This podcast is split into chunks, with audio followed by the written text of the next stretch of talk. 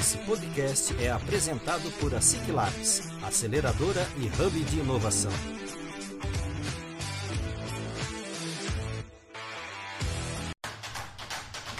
Está começando mais um ASIC Labs Cast, o podcast oficial da ASIC Labs.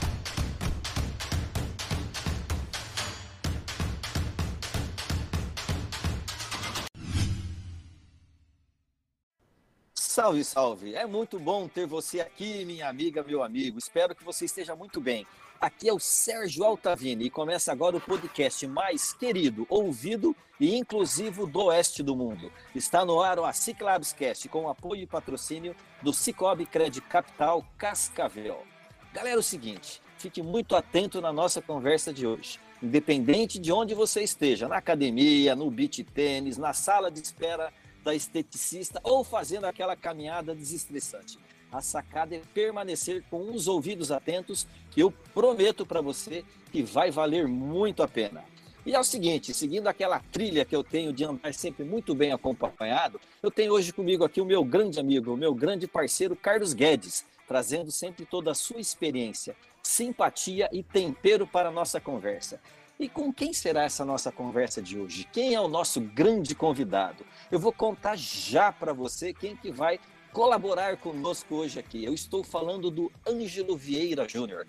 Tá, Sérgio, mas quem é o Ângelo? Vou contar para você. Atualmente, ele está como gerente de avanços Omnichannel e inovação em experiência na Natura e Companhia. Atuou e pertenceu também aos times Farmácias Pag Menos, Unilever, Itaú, Sebrae Nacional, Grupo Pão de Açúcar, Grupo Gouveia de Souza, Omnistore e UDD Ventures no Chile e Grupo Ser Educacional. É membro da Comissão de Diversidade e Inclusão das Farmácias Pag Menos, mentor de inovação convidado do Inovativa, que é do Ministério da Economia, da Distrito, que é do Fiesp, a Preta Hub e Nina Hub, e avaliador convidado do Catalisa ICT do Sebrae. Ele também foi pesquisador em gestão estratégica pelo DGP e pesquisador em experiência de consumo pelo PIBIC da CNPq em projetos no Brasil e no exterior, mestrando em transformação digital na Universidade Internacional Ibero-Americana de México, possui MBA em inovação, liderança e gestão 3.0 pela PUC Rio Grande do Sul Graduação sanduíche em engenharia comercial na Universidade del Desarrollo, Chile, e administração na Universidade de Guarulhos, São Paulo. Possui também MBA em mercado de consumo e marketing e MBA em gestão de projetos, além de cursos pelo Harvard e USP. Saca só, esse nosso grande amigo, ele é apaixonado por gente, inovação, tecnologia, cultura e arte Teve vivências comerciais no México, Panamá, Costa Rica, Chile, Peru, Argentina, Bolívia e Uruguai.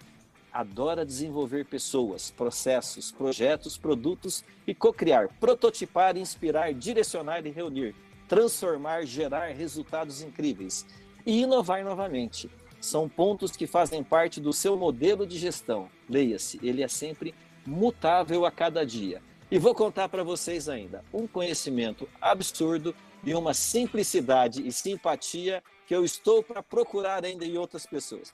Meu amigo grande Ângelo, é, eu gostaria já, em primeiro lugar, de agradecer mais uma vez o teu tempo. A gente sabe que tua agenda é uma loucura. Muito obrigado por você estar aqui.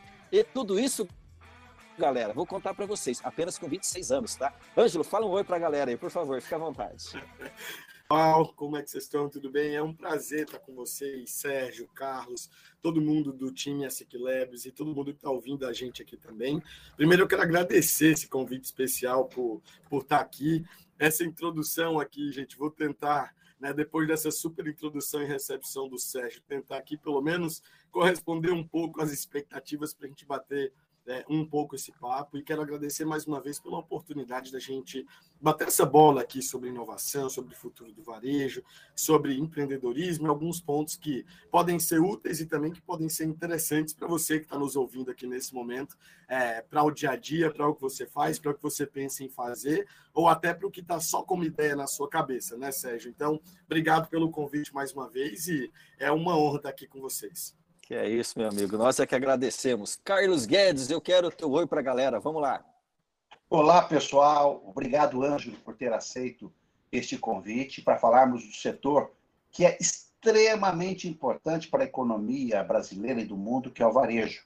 O varejo, que sempre foi dito o seguinte, ah, o varejo precisa é, inovar. O varejo sempre foi a, a, um setor que mais inovou na história do mundo. Né? Sempre foi ali, por, por ser a ponta, a ponta de todos os negócios, sempre exigiu muita inovação. E você vem de um grupo que é um exemplo de inovação. Vai ser muito legal bater o um papo contigo hoje. Legal, Carlos. Nós agradecemos você, agradecemos a presença de todos. E lembrando você que está aqui nos acompanhando, que nós estamos aqui todas as sextas-feiras, ao meio-dia em ponto, trazendo muito conhecimento, trazendo muita integração para você e o seu negócio. Então, lembra de compartilhar, eh, leva para toda a tua galera lá e chama o pessoal para vir ouvir. Pessoal, é o seguinte, né? É, é, vocês já viram, né? Todo o conhecimento, né? que o, o Ângelo tem. Então eu não vou ficar mais me enrolando muito, não. Já vamos entrar no assunto. Eu já vou começar provocando ele para contar para nós. Ângelo, Ângelo por Ângelo, quem que é esse garoto inquieto que tem tanto esse conhecimento e essa trajetória invejável? Vai lá, vamos lá. Boa, Sérgio. É, primeiro, eu acho que tem um ponto especial, Sérgio. Antes da gente falar do nosso eu profissional, a gente não consegue falar desse eu profissional se a gente não falar é, do nosso eu pessoal, né? Então, antes de mais nada, eu sou cearense, né? Sou natural do interior do Ceará, de uma cidade pequenininha, a 400 quilômetros de Fortaleza, e é, chamada Novo Oriente. Tenho muito orgulho de ser natural de lá e sair, né, para São Paulo e para o mundo afora atrás desses sonhos desde cedo, fui um cara sempre apaixonado pelo digital ali, por negócio, e sabia um pouco do que eu queria para essa vida e do que eu queria fazer como profissional. Né? Então tenho, tenho essa raiz cearense nordestina, minha família mora no Ceará. Nesse momento aqui, gravando o podcast, estou em home office aqui no Ceará, é, o que facilita esse papo ainda mais, o coração sente quando a gente está em casa, então me sinto ainda mais à vontade para a gente bater esse papo mas é, tirando tirando esse aspecto né que faz parte de mim que me acompanha que é a minha essência Sérgio é, eu fui esse cara que tentei entender e tentei olhar por um lado meu também como pessoa de curiosidade do que seria esse digital que todo mundo falava há muito tempo atrás né? Então quando a gente falava, por exemplo, em blog, em edição de conteúdo, quando eu ainda era ali praticamente uma criança, cara, eu já buscava ali tentar desenvolver, codar em HTML, entender layout de página, já estava tentando entender espaço de mídia paga em blog, uma curiosidade. Eu comecei a escrever sobre política quando eu tinha 11 anos de idade, cara. Então, isso é uma curiosidade bastante importante quando eu tinha 13 para quase 14 anos. É uma lembrança muito viva assim na minha cabeça para compartilhar com quem está nos ouvindo. Eu tive um encontro de comunicação e blogueiros aqui do Ceará e do Nordeste com o eterno Paulo Henrique Amorim. É, e eu recebi algumas palavras naquele dia que eu acho que me fortaleceram muito para essa carreira. Né? Que ele me fez uma pergunta e disse o seguinte: quantos ângelos de 13 ou 14 anos a gente vê nos espaços de discussão, de construção para o que a gente quer pessoalmente, profissionalmente. Então, acho que essa foi uma das frases que me fortaleceram em busca desses sonhos. É, e esses sonhos estiveram comigo, né? Fui para São Paulo desenvolver um pouco, é, um, iniciar essa carreira no digital, né? Tive a oportunidade é, de participar do primeiro marketplace aqui do Brasil, do Grupo Pão de Açúcar, passando ali pelo extra.com, casasbahia.com, pontofrio.com também, inclusive trabalhando com uma pessoa muito querida, que foi o meu diretor José Nilson, que passou, inclusive, aqui por esse podcast também no Acicled com vocês. Isso! É, passou aqui por vocês, então toda essa carreira foi direcionando ali, Sérgio, uh, esse assunto desse processo de transformação digital, a gente uh, desenvolveu o primeiro projeto ali no Brasil de comprar pelo site, retirar em loja física. Nós tivemos ali conectados diretamente a isso. Então, isso deu início a esse processo de direcionamento de carreira dentro desse, desse, desse mundo de transformação digital. Mas o Ângelo por Ângelo, quando a gente olha para a personalidade também, porque eu acho que a gente olha sempre e fala muito sobre o técnico, né, sobre o techniquez da coisa, sobre o hard da coisa, mas eu acho que o que puxa a gente para esse desenvolvimento, não só de carreira, mas eu acho que de vida também, independentemente das perspectivas e dos desejos de vida de cada um, é aquilo que a gente carrega dentro da gente. Né? Então, acho que essa coisa do, do protagonismo, assim, de fazer história, foi uma das coisas que eu busquei fazer quando eu saí com a minha mochila das costas do Ceará. Assim, eu não queria construir uma história para mim, eu não queria construir uma carreira para mim. Para mim não faria sentido caminhar e caminhar sozinho. Então, durante essa carreira inteira, eu fui tentando construir um pouco desse propósito que eu acho que continua muito aceso em mim, que eu espero fazer valer e que continue aceso por muito tempo, que essa busca pela democratização da inovação e do ambiente empreendedor aqui no nosso país, principalmente do ponto de vista desse compartilhamento do conhecimento. Eu acho que eu creio muito nisso, né? Primeiro nessa capacidade eterna da gente aprender, né? Esse conceito que vem do inglês e do português, que é o lifelong learning, dessa nossa capacidade de aprendizagem. Eu acho que todo dia, quando o Ângelo acorda, ele, ele tenta entender o que, que ele pode fazer de diferente hoje, o que ele pode fazer, o que, que ele pode aprender hoje também, que eu acho que é um fator muito importante. Mas tem outro fato, assim, Sérgio e, e, e Carlos e quem está nos ouvindo mais do que simplesmente aprender, é o que a gente faz com esse conhecimento. Conhecimento só tem valor e só gera valor quando é compartilhado. Então, acho que uma das grandes missões do Ângelo aqui, Ângelo por Ângelo, é fazer com que esse propósito vale a pena e que ele se torne e se mantenha vivo cada dia mais nessa jornada pessoal e profissional. Sensacional. Começou bem, Sérgio. Alto Não, nível, isso que eu ia falar, né, Carlos? aqui já deu o podcast, já, já podia encerrar agora que está valendo. Vai lá, eu quero já, eu quero já entrar nessa, exatamente nessa provocação, Ângelo, que você foi muito feliz. Você trouxe na tua história, tua trajetória, vários aspectos. Primeiro, assim, da, a, a inquietude. E a inquietude, ela é transformadora. E, ao mesmo tempo, a simplicidade. Nós temos que transformar aquilo que parece extremamente complexo em simples e fazer chegar a todas as pessoas.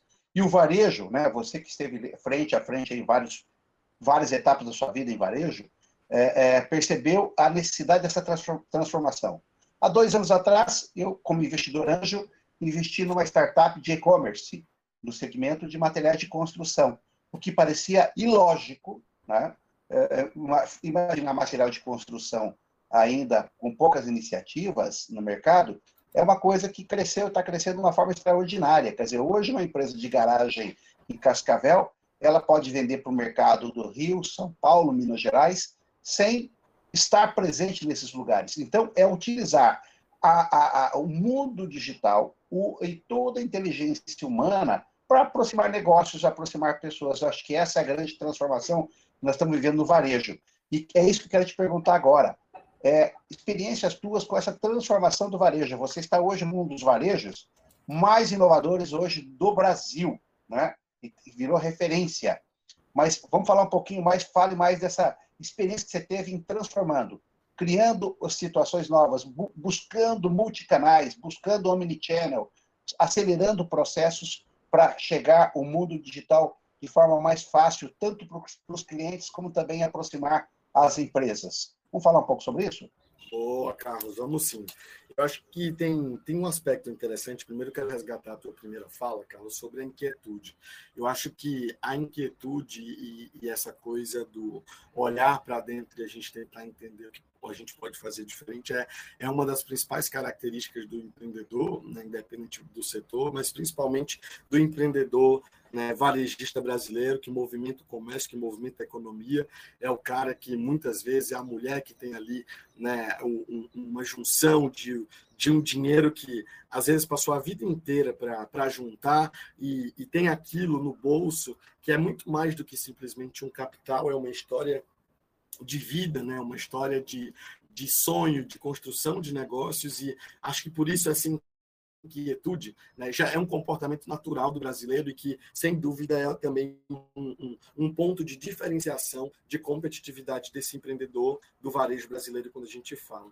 E acho que tem um ponto importante também nessa, pegando sequência dessa fala, que é esse aspecto da transformação. Primeiro, Carlos, uma das coisas que a gente tem mais certeza com o passar dos tempos e que eu quero deixar claro é que a gente tem muitas pessoas que vendem um conceito de transformação digital no Brasil, e eu costumo falar que são verdadeiros charlatões, assim, com todo respeito, mas eu falo isso principalmente porque transformação digital não é uma receita mágica e não é um conteúdo pronto, onde a gente pode dar um Ctrl-C, Ctrl-V, e que a gente tem uma aplicabilidade igual de estratégias iguais e copiadas de organização para organização e de empresa para empresa. E um outro, segundo ponto que eu acho que a gente traz para esse nosso papo aqui é exatamente a questão da transformação, que não é um ponto de chegada. Né? A gente não consegue dizer de que pronto, neste momento, nós acabamos o processo de transformação digital Não, pelo, muito pelo contrário, o processo de transformação, muito mais do que simplesmente uma estratégia, é um processo, nós estamos falando, é um processo de transformação. E nesse processo de transformação, como toda e qualquer jornada, uma jornada que tem início, meio, tem um ponto de chegada, mas não tem um fim.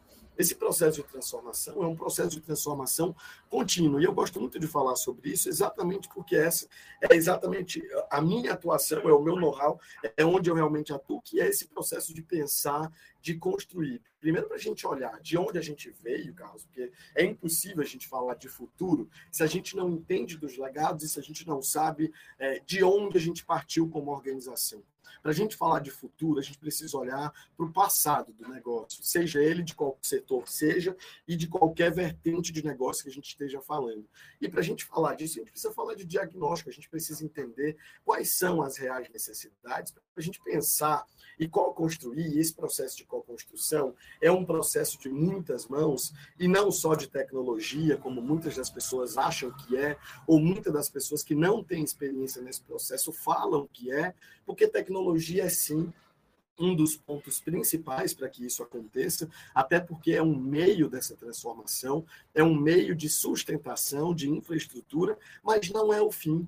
Nós estamos falando de que essas muitas mãos que constroem são as muitas mãos que são necessárias desde o momento de pensamento, de ideação do processo de transformação digital. A gente pode falar de tecnologia, mas se a gente deixar de lado alguns aspectos e algumas vertentes que também fazem parte desse processo básico de transformação digital, como, por exemplo, o trabalho de cultura dentro das organizações, para a gente entender para onde a gente quer ir, o trabalho das pessoas, da mudança de desafios, da mudança de cargos, da mudança de estrutura organizacional.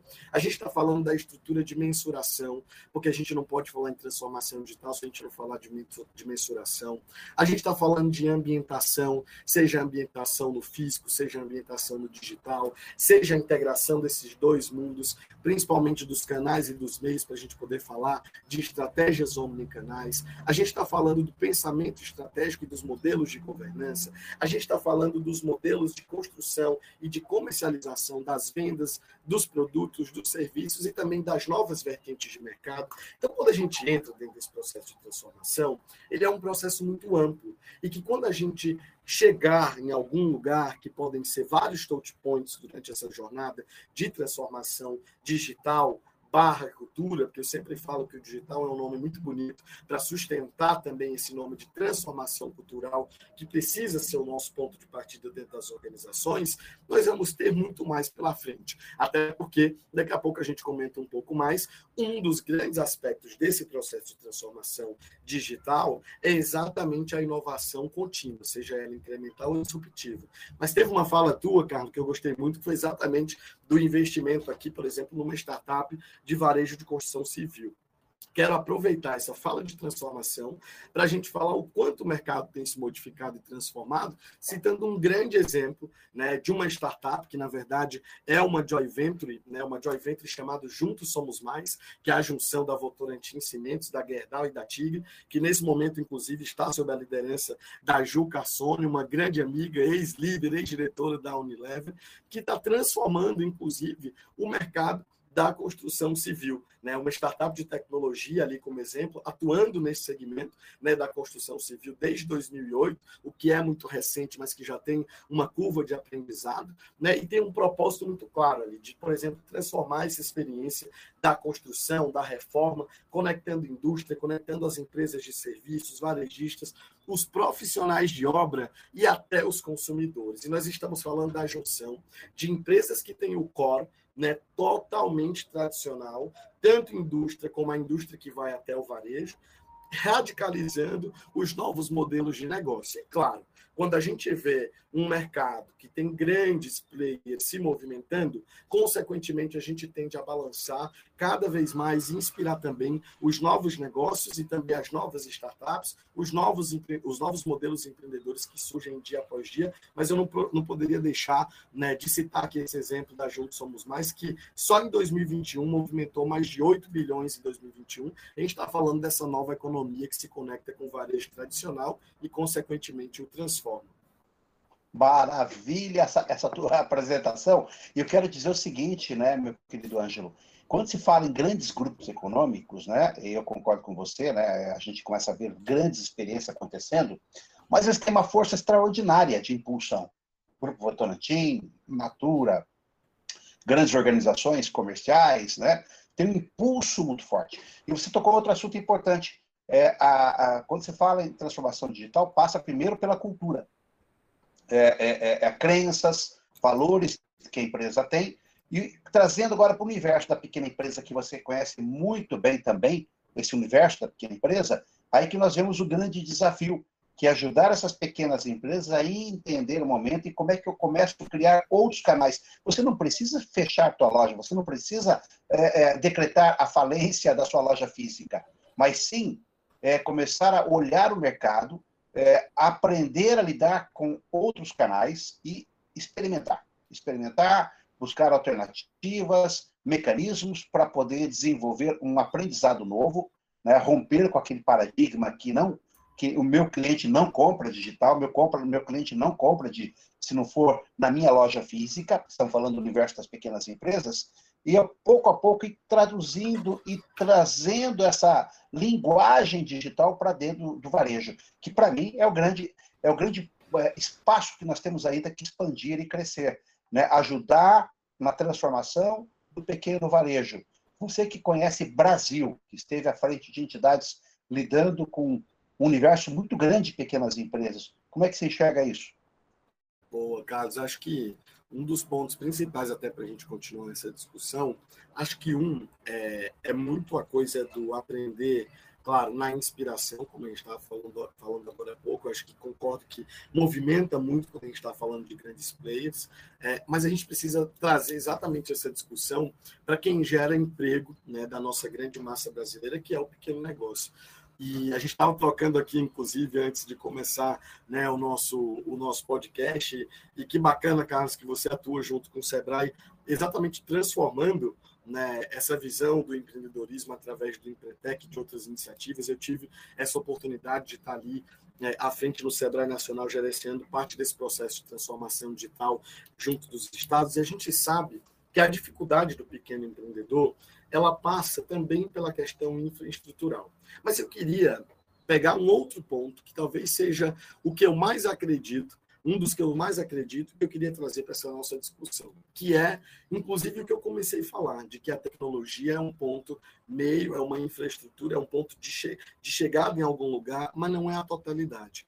E quando a gente olha para o pequeno, pequeno negócio, para o pequeno varejista, é, se a gente pegar uma reflexão do seu Luiz, do seu Pedro, do seu Antônio, que tem uma padaria na esquina, em algum lugar, perto de alguma cidade que a gente mora, a gente sabe exatamente que esse cara, ele conhece muitas vezes o cliente dele mais do que qualquer outra grande organização que tenha dezenas de CRM, que tenha dezenas de regras de relacionamento, que tenha dezenas de estratégia que gaste milhões e milhões de reais todos os meses. Por que eu estou falando isso? Porque seu Pedro, seu Antônio, ele sabe exatamente a hora que o cliente vai comprar o pão, qual é o pão preferido, qual é a hora que, que o pão está quente, se o cliente gosta de sentir o cheiro do pão quando vai passando perto da padaria, se o cliente gosta de receber o pão em casa, se ele compra só o pão, se ele compra o pão com leite, se ele compra o pão uma, duas vezes por semana, se ele compra três ou cinco, ele sabe exatamente se o cliente prefere pagar no dinheiro em espécie, ou se já usa cartão, ou se nesse momento paga com Pix, ou se faz uma transferência bancária. Esse dono desse negócio, desse pequeno negócio brasileiro, ele precisa entender de que o grande valor deste negócio está exatamente aqui, nessa ultra personalização e nessa ultra segmentação que muitas vezes ele é capaz de fazer de uma forma muito mais assertiva antes mesmo de ter um CRM. E por que, que eu estou trazendo isso para a nossa discussão? Para falar que antes da discussão né, do hardware, do pensamento da plataforma, do maquinário para a digitalização, a gente precisa pensar exatamente nesse posicionamento, nesse pensamento estratégico que a gente pode é, trazer de que o pequeno negócio tem muito forte. E eu estou trazendo essa fala exatamente para a gente se conectar é, com o futuro do varejo.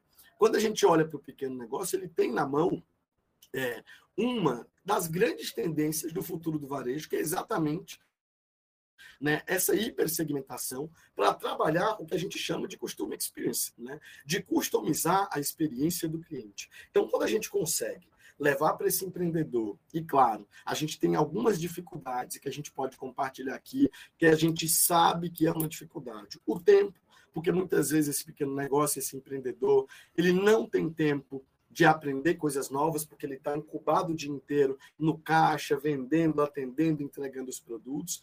Outra coisa que esse, esse, esse líder, né, ele não tem consciência de que ele é líder, ele sabe que ele é um empresário, mas muitas vezes ele não consegue passar essa paixão pelo negócio, essa paixão pelo produto, né, para a equipe, para as pessoas que trabalham com ele.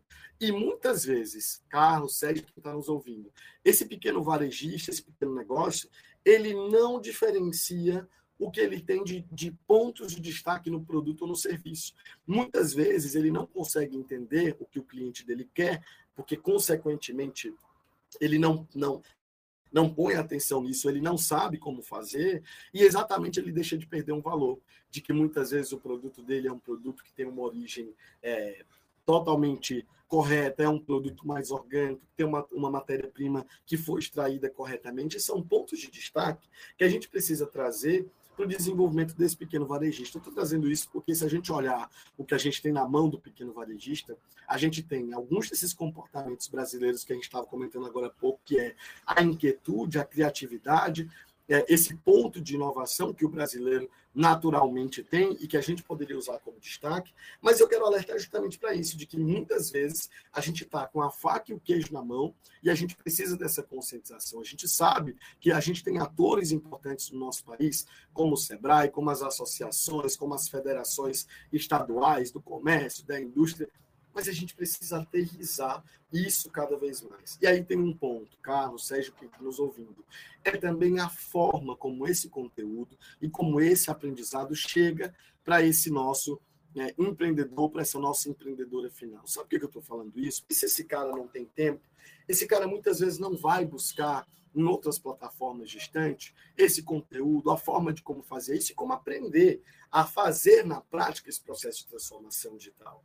A gente pode trazer para cá um exemplo simples, um exemplo simples de quando a gente começou no Brasil a fazer cursos pelo WhatsApp exatamente por ser a plataforma que o MEI que o ME mais passa tempo no Brasil acessando o celular durante o dia, quando a gente leva o conteúdo e o formato correto, na hora correta, para a pessoa correta e principalmente com a linguagem de adaptação correta. Não adianta a gente ficar aqui falando de um monte de termo em inglês, falando de um monte de termo, termos americanizados, sem a tradução para o nosso pequeno empreendedor. A gente precisa falar a língua do empreendedor brasileiro, precisa adaptar essa linguagem e a gente precisa ajudar não na exclusão, mas na inclusão né, desse empreendedor e dessa empreendedora brasileira, exatamente porque a tecnologia ela não é exclusiva, ela é inclusiva e a gente precisa trabalhar nessa democratização para essa transformação digital chegar nos pequenos negócios também. Excelente. E a transformação digital, né, Ângelo, ela, ela passa de fato é, é, aquilo que já falamos no começo, mas eu quero bater novamente na questão dessa cultura, né? Esse cuidado que se tem com com como levar a, a, comunicação, que eu acho que é um grande pecado, né? É, é, como se leva muitas vezes, e trabalhar a cultura. Se não trabalhar a cultura, a gente não consegue avançar. Eu percebo assim, quando se reúne com os pequenos varejistas, eles têm uma certa, eles têm um medo de falar de, de tecnologia, um medo de falar de inovação por conta da, da, da, dos termos tecnológicos, dos termos técnicos que nós utilizamos geralmente no linguajar mais de startup, no linguajar mais de empresas de tecnologia, que acaba, como acontece com outras áreas, a economia, no direito, se esquecendo que quem está do outro lado não tem a formação, não tem o conhecimento. Isso é legal. Mas conte também de uma experiência viva sua, né? de você ter ajudado a criação de multicanais, você ter colaborado e o efeito disso, o resultado que isso gerou na organização por conta desse entendimento, dessa melhoria da forma como fazer chegar a esse processo todo novo de transformação para o consumidor. Boa, boa.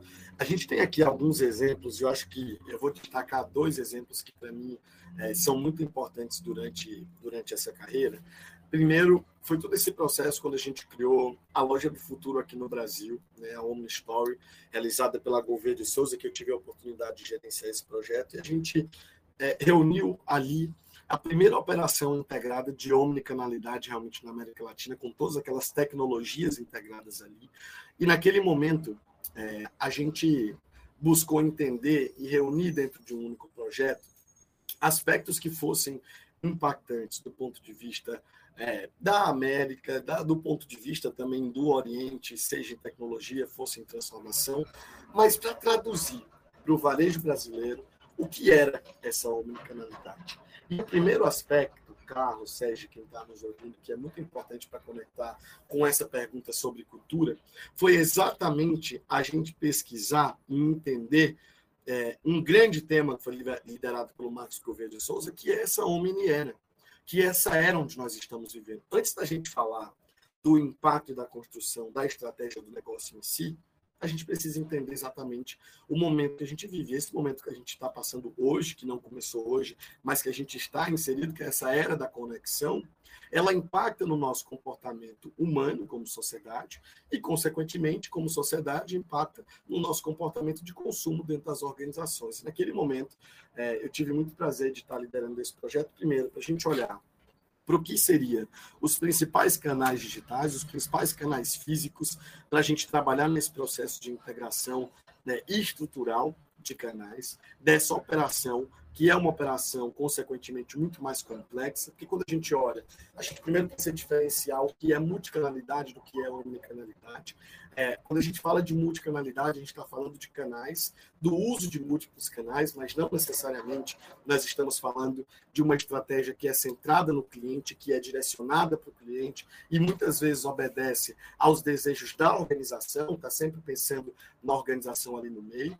E naquele momento, através desse aspecto omnicanal, a gente buscou entender exatamente como integrar esses canais, integrar esses meios, trazendo o cliente para o centro dessa discussão, para o centro dessa construção, e também entendendo qual tipo de aspecto é, do negócio a gente, a gente iria construir a partir desse ponto de partida. E quando a gente fala desse ponto de partida, a gente está falando que a gente começou olhando para o canal. E a gente foi é, construindo esse modelo de negócio, olhando para vários aspectos do que eu comentei aqui. É, claro que a tecnologia é um ponto importante que também é desafiador nesse processo de construção. A gente trouxe na época é, uma empresa da Eslováquia né, para transformar toda a parte de, de traços faciais em algoritmos para a gente entender né, qual era a estatura, qual era o gênero e qual era mais ou menos a faixa etária aproximada das pessoas que chegavam na loja do futuro da Omnistory, com vitrines inteligentes, com pessoas que quando entravam e saía da loja a gente conseguia entender exatamente se essa pessoa saía menos satisfeita ou mais satisfeita da loja só através do reconhecimento facial, quantas pessoas entravam, o mapa de calor. Eu estou só citando um exemplo né, desse processo de, de infraestrutura, de tecnologia, o que é muito importante e que é, agrega valor tanto no back-office como também no que diz respeito à inovação digital e à inovação no negócio. Um outro pilar importante que a gente levou em consideração e que foi base para a construção do nosso processo foi exatamente essa mudança de cultura das pessoas. Então, quando a gente olhou para o projeto de transformação digital, que tinha como um tema Omni Story, que contava ciclos, né, que contava novas histórias. Né? A gente estava falando exatamente de olhar para as pessoas de uma forma diferente. Né? Olhar para as pessoas de uma forma diferente de, por exemplo, nós não podemos falar de vendedores naquele projeto. A gente estava falando né, também de consultores de experiência. A gente estava falando de pessoas que contavam a história de um produto, que contavam a história de uma matéria-prima. A loja se transformava, quando a gente olhava em ambientação, que era um outro processo, e mudar todo o ciclo, e mudar toda a estrutura, e mudar todos os produtos, sacou, e mudar o ciclo da loja a cada três meses. Então, aquilo foi um lab, Carlos, seja quem está nos ouvindo, não só para a gente, como projeto dentro da consultoria, mas também para o varejo brasileiro. A gente recebeu, na época, mais de 100 presidentes e diretores da América Latina eu tenho muito orgulho de ter trazido, de ter colocado na prática para rodar né, um grande projeto que foi inspiração para o varejo brasileiro e latino-americano. E só um outro case aqui que eu queria trazer, Sérgio, Carlos, me permitam, para quem está nos ouvindo, foi exatamente esse processo de liderar no Brasil, né, através do SEBRAE, esse início de transformação digital do Sebrae.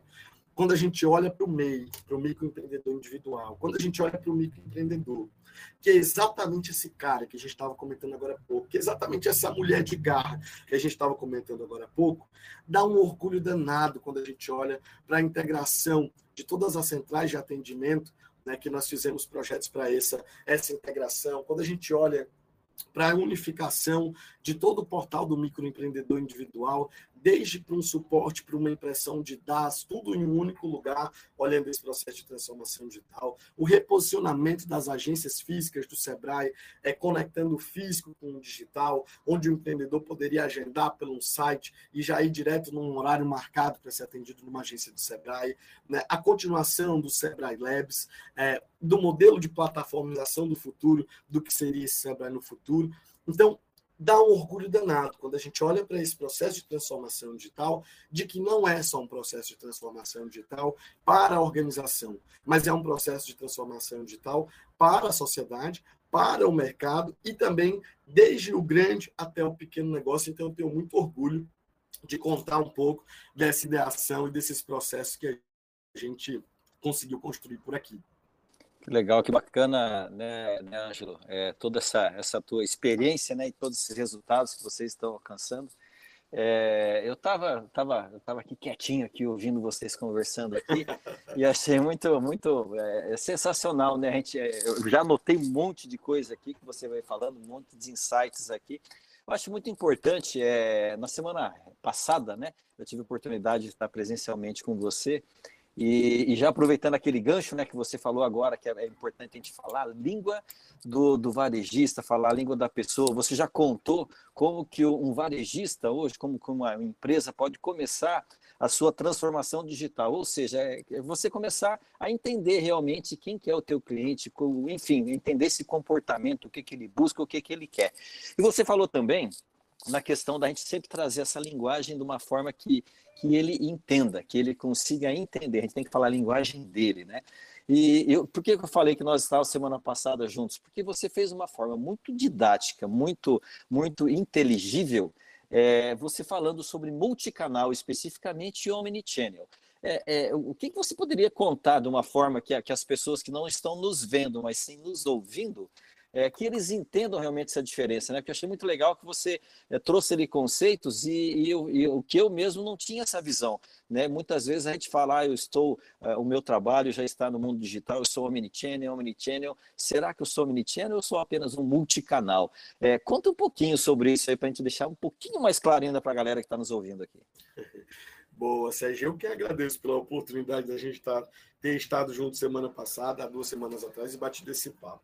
Mas eu acho que para a gente falar um pouco sobre isso, eu queria trazer um aspecto, Sérgio, que é quando a gente fala em transformação digital, eu acredito muito é, de que nós estamos falando de duas coisas. Óbvio, de vários assuntos, mas eu queria resumir em dois pontos. Um é o processo de digitalização, que é quando a gente fala da digitalização dos processos, dos canais, dos projetos, até mesmo da comercialização dos produtos, etc, etc, etc. Quando a gente fala de digitalização, é exatamente esse exemplo que eu queria pegar que a gente estava conversando, de que quando uma mulher tem uma loja de calçados, por exemplo, ou qualquer outro negócio no varejo, e ela vai lá e simplesmente tira a mesma foto do mesmo calçado na vitrine e posta no Instagram. Isso é, entre aspas, uma digitalização daquele negócio. Eu estou exatamente só, simplesmente fotografando o sapato e subindo no Instagram. Eu não sei se aquilo vai ter resultado, eu não sei se a forma como o meu consumidor olha pelo Instagram é a mesma forma que ele olha dentro da nossa vitrine da loja física. Eu não sei se eu tenho acesso, eu não sei se eu estou publicando no horário correto, eu não sei se eu estou publicando no formato correto, se eu deveria publicar no feed, no story, no Reels, numa parceria. Então, eu simplesmente tiro uma foto do sapato como empreendedora e coloco no Instagram. Isso é um aspecto de digitalização. Só que a gente, eu acho que tem um erro nessa forma de pensar, de que quando eu estou no Instagram, consequentemente, eu acho que eu estou transformando o meu negócio. Eu acho que eu estou é, acabando o processo de transformação digital, que se baseia e se limita a isso. Não, eu estou colocando o pé num processo, sim, de digitalização. Mas quando a gente fala nesse processo de transformação digital, eu acho que tem uma outra vertente, que é esse segundo ponto que eu queria trazer para o nosso papo, que é a construção de uma experiência digital. Um, eu falei de digitalização. Dois, eu estou falando desse processo de construção dessa experiência digital. Mas como assim, Angel? E aí eu vou explicar para quem está nos ouvindo, exatamente pegando esse mesmo exemplo de uma empreendedora que vende sapato. Eu dei um exemplo de como ela, entre aspas, está digitalizando, e vou dar um exemplo de como se ela estivesse construindo uma experiência. Para ela construir essa experiência, Sérgio, por exemplo, qual é o horário que os clientes dela mais acessam pelo Instagram? Será que os clientes dela realmente estão no Instagram? Estão no Facebook? Estão numa página ou estão num perfil? Estão no WhatsApp? Em qual rede, em qual plataforma eles estão? Qual é o horário de acesso? Será que eles gostam de ver o produto? E se ela tivesse pegado esse sapato ao invés de simplesmente tirar uma foto, e tivesse feito uma simples parceria com uma microinfluenciadora digital da cidade dela, do município dela, para usar aquele sapato falando como, por exemplo, o look do dia e fizesse um reels com uma música, com fundo, editasse um conteúdo e publicasse. E se ela olhasse para esse conteúdo e mandasse para todas as clientes que gostam de sapato vermelho, se a cor desse sapato vermelho realmente, se essa cor desse sapato realmente fosse vermelho. E se ela mandasse para todas aquelas pessoas que há seis meses não compram um sapato, mas que poderiam gostar daquele modelo. E se o atendimento dela é só pelo WhatsApp e agora ela entende de que ela precisa responder comentário por comentário, ela precisa entrar no direct para responder quem está falando com ela. Veja só, eu estou falando de uma construção, de uma experiência digital que não é simplesmente copiar e colar o que muitas das, das empresas, dos pequenos varejistas fazem. Eu estou falando de observar o meu cliente, o meu negócio e, consequentemente, assim, construir a minha experiência verdadeiramente digital. Por isso que eu queria trazer esses dois aspectos antes mesmo, até de falar da multicanalidade ou da omnicanalidade, porque para mim é a base. Quando a gente fala de omnicanalidade e multicanalidade, como você trouxe, eu acho que tem dois aspectos e eu quero resgatar.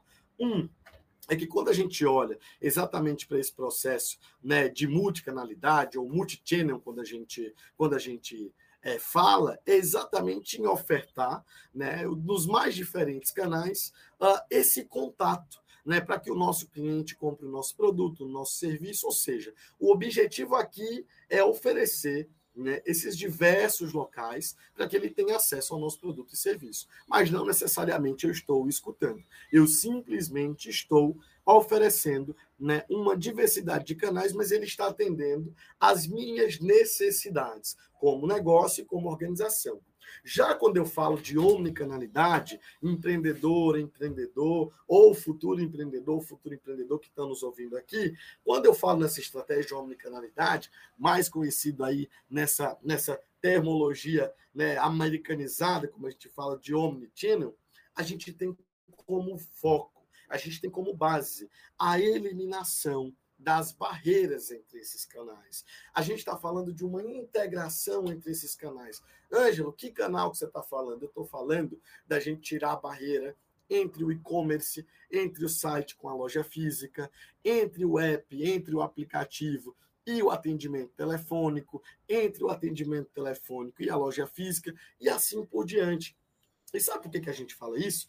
Exatamente porque, primeiro, sim, eu estou oferecendo uma gama de diversidade de canais, de diversificação de canais para eles, mas, ao mesmo tempo, eu estou entendendo qual foi, qual é e qual será a jornada desta consumidora e deste consumidor, uma vez que ela está exatamente no centro da minha estratégia. Então, a grande diferença entre a multicanalidade e a omnicanalidade é exatamente colocar no centro dos negócios o cliente para a gente poder garantir essa experiência unificada e consistente, Sérgio.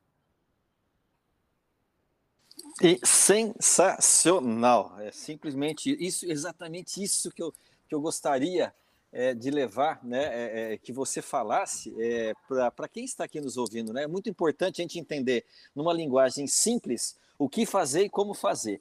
É o seguinte, galera, é, é, com uma dor no coração enorme, assim, que eu já vou falando que nós temos que ir encerrando, porque o Ângelo tem compromisso daqui a pouquinho, e eu prometi para ele que eu não ia, que eu não ia estourar o tempo. E, e eu, eu, tenho que manter minha promessa, senão ele não volta aqui com a gente mais. Ângelo, é, mais uma vez, eu gostaria aqui, em primeiro lugar, agradecer demais a tua colaboração, parabenizar pelo trabalho todo que você vem desenvolvendo, parabenizar você pela pessoa que você é, tá? Fantástica pessoa. E, e, e, já então já é, é, quicando a bola para você poder encerrar a tua fala aqui também hoje, a participação de hoje, porque nós vamos voltar a te incomodar com certeza. Contem é, comigo. É legal. É você só, é, é, é, só, só, só, contar, né? Só chamar, só alertar quem está aqui nos ouvindo, o pessoal que, que tem as suas empresas, o varejo, é, e se ele não se transformar, vai ter vida isso futuramente? E já, e já aproveita e daí dá o teu até logo para a galera, por favor. Boa, Sérgio. Primeiro quero dizer que sim, a gente vai voltar para conversar com esse público mais vezes aqui, podem contar comigo.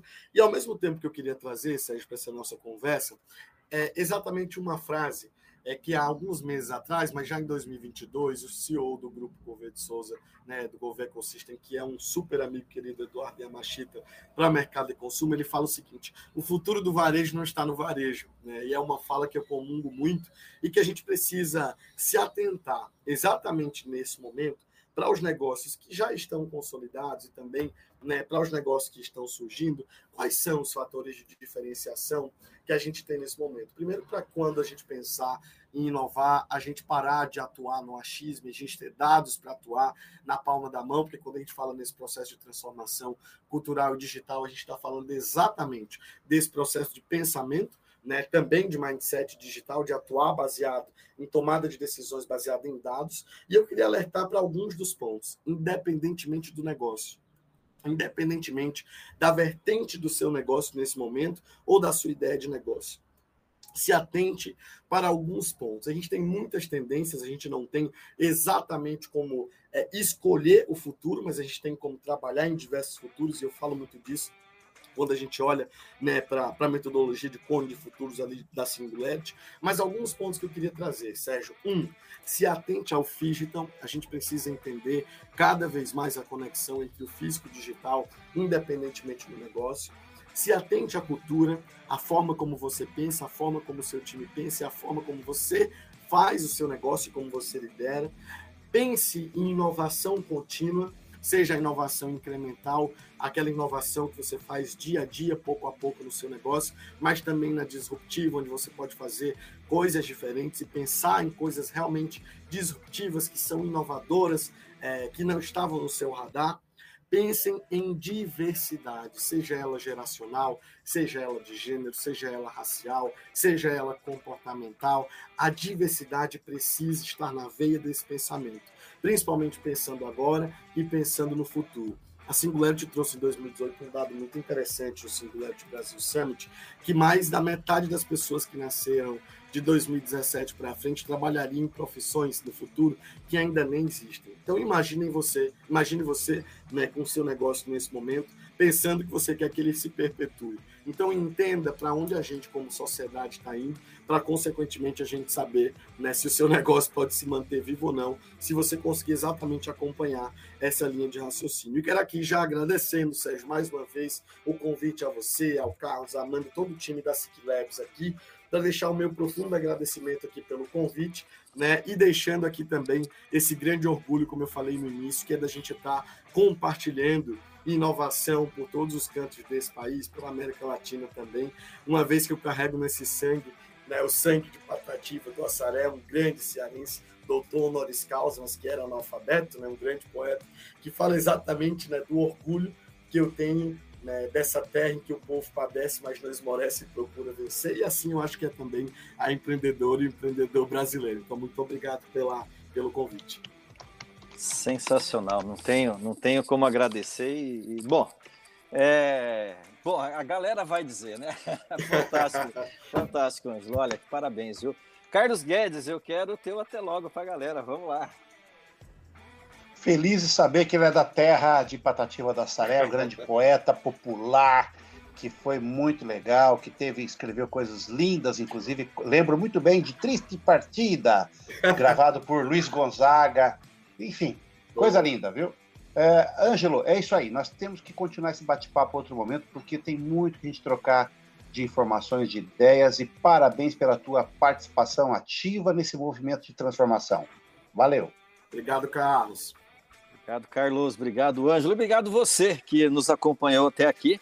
Lembrando que nós estamos aqui todas as sextas-feiras, ao meio-dia em ponto, sempre com aquele papo descontraído e muito conteúdo, ajudando você a dar aquele gás, aquele impulso no seu negócio. Assine, baixe, ouça, comente e compartilhe com seus amigos. Também nos siga lá nas redes sociais, arroba a Oficial e fique por dentro de tudo o que acontece no mundo da inovação e do empreendedorismo. Um forte abraço e nos vemos na próxima sexta.